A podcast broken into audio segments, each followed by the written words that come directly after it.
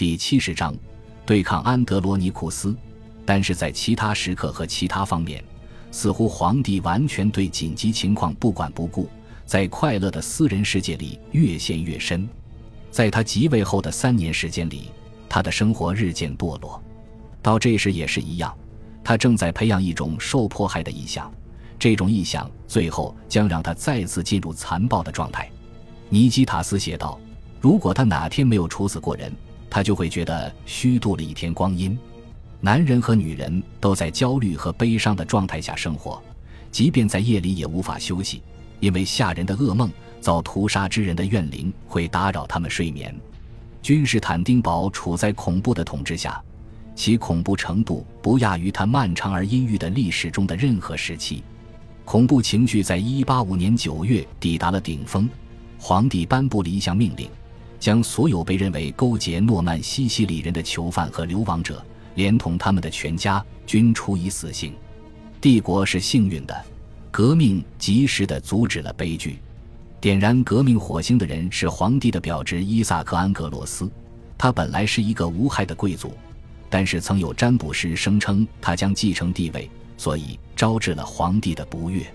伊萨克杀死了前来抓他的帝国侍卫，持剑逃走。然后尽全力赶到圣索菲亚教堂，他自豪地跟所有在场的人讲述了自己刚刚做过的事。消息传开了，人们纷纷聚集，其中有伊萨克的叔叔约翰·杜卡斯。约翰·杜卡斯等人虽然没有牵涉其中，却知道在当时的怀疑风气下，不可能洗刷自己身上的嫌疑。因此，尼基塔斯说道：“他们眼见自己要被逮捕，仿佛看见自己将被处死的景象。”于是号召所有人联合起来帮助他们。人们响应了号召，他们在被火把照亮的圣索菲亚教堂里过了一晚，在次日上午穿过城市，号召每户人家都拿起武器。人们打开监狱，囚犯也和释放他们的人联合起来。与此同时，伊萨克·安格洛斯被宣布为皇帝。安德罗尼库斯身在麦卢迪翁乡间庄园，得知革命的消息。他相信自己能凭借能力来稳住局面，于是秘密返回首都。他径直来到金角湾入口处的大皇宫，命令卫士们朝民众放箭，却发现卫士们对自己的命令有所迟疑。他抓起一张弓，开始愤怒地向自己人射击。然后他突然醒悟了，他扔掉自己的紫色靴子，戴上一顶像蛮族人穿戴的尖顶小呢帽。再迅速带上他孩子的母亲阿涅斯和他最宠爱的情妇马拉普提卡，一位极好的吹笛手。他愚蠢地爱上了她，乘坐一艘桨帆船，逃往博斯普鲁斯海峡方向。与此同时，民众冲进大皇宫，扑向皇宫里所有的值钱东西。被搬走的有一千二百磅金条、三千磅银条，还有不计其数的珠宝和艺术品。皇家礼拜堂也未能幸免。圣像被人从墙上拽下，圣餐杯被人从祭坛上抢走，其中最有价值的物品，即藏有基督耶稣给埃德萨国王阿布加五世写的亲笔信的圣物箱，永远的消失了。皇帝阿涅斯和马拉普提卡不久就被抓获，女士们一直都保持着尊严和勇气被释放了，但是安德罗尼库斯的手脚都被上了镣铐，脖子上还套着粗大的铁链。他被带到伊萨克面前受罚，他双手被砍断，然后被投入监狱。他在接下来的几天内没有得到食物和水，然后被刺瞎一只眼，坐上一头瘦骆驼，被带去接受以前臣民的怒火。安德罗尼库斯从前待他们不好，但是他们此时的行为也难以被原谅。尼基塔斯评论道：“我想再谈谈安德罗尼库斯科穆宁的事情。”正如塞萨洛尼基的尤斯塔修斯的所见所闻，安德罗尼库斯是一个充满了矛盾的人。无论是高度的赞赏还是激烈的指责，对他而言都是同样公平的。他是一位拥有所有天赋的巨人，唯独缺少节制。他的生活和死亡都非常有戏剧性。他是英雄，也是恶棍；他是维护者，又是破坏者；他是范例，又是反例。本书之所以会提到他，是因为他的命运影响了西西里王国，正如他的掌权让威廉二世得到了对拜占庭宣战的借口，那么他的倒台又让西西里军队走向失败。伊萨克·安格洛斯最后接受皇冠的时候，他也继承了一个充满绝望的局势。入侵的军队位于莫西诺波利斯，距离君士坦丁堡不到二百英里。同时，西西里舰队已经抵达马尔马拉海，准备到陆军抵达后再发动进攻。即位之后，伊萨克立即向鲍德温求和，却遭到拒绝。然后，他做了安德罗尼库斯早该在数月前就做的事情，任命麾下最有能力的将领阿莱克修斯·布拉纳斯统领所有的五支军队，还尽可能地调来大量援军供他指挥，效果立竿见影。希腊军队获得了新的勇气，同时，西西里军队自信得过了头，他们以为敌人不会再抵抗，于是放松警惕，疏于训练。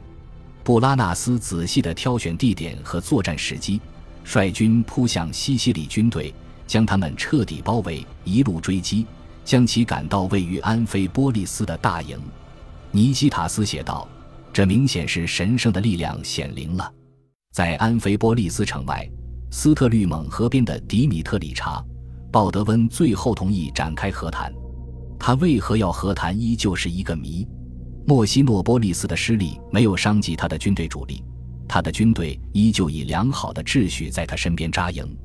塞萨洛尼基还在他手中，虽然新皇没有前任那般衰老，却也不算年富力强。他对皇位继承权的宣称，实际上比安德罗尼库斯或阿莱克修斯科穆宁更弱。